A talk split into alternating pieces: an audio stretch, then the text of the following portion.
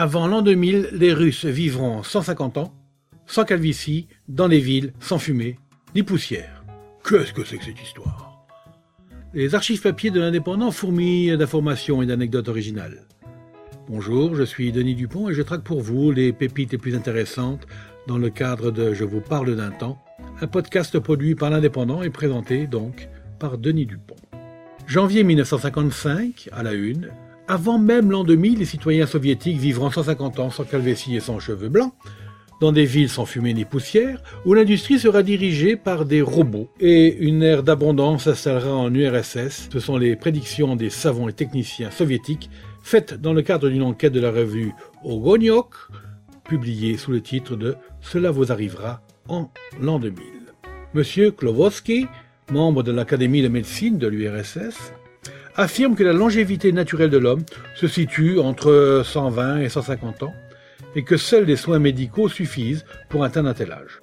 Il prévoit l'emploi d'un élixir destiné à débarrasser les vaisseaux sanguins et notamment les capillaires du cerveau, des calcaires qui peuvent s'y accumuler et éliminer radicalement les maladies telles que l'hypertonie et la sclérose. Le médicament agira non seulement sur le système nerveux central, mais sur tout l'organisme. En outre, les greffes et les rajeunissements glandulaires seront largement pratiqués. Il sera cependant nécessaire au préalable d'éliminer toutes les maladies infantiles afin de donner une assise solide à l'organisme dans la période de l'information et de la croissance.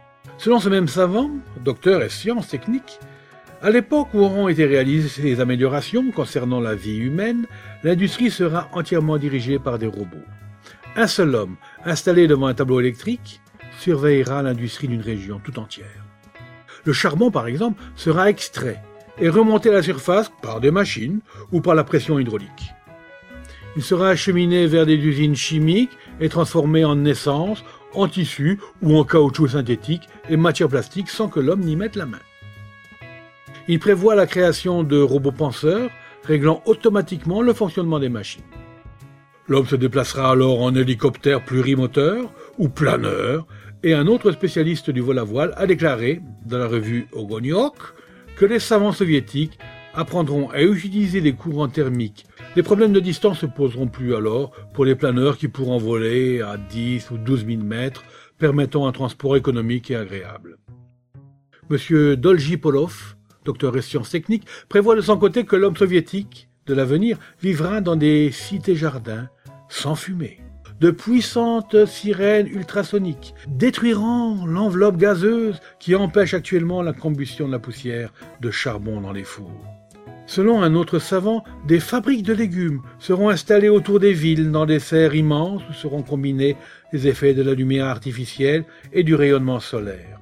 L'organisation des serres, où seront utilisés tracteurs et machines, permettra trois récoltes par an. Des stimulants chimiques répandus dans l'air sous forme gazeuse favoriseront la croissance et la résistance des légumes au froid.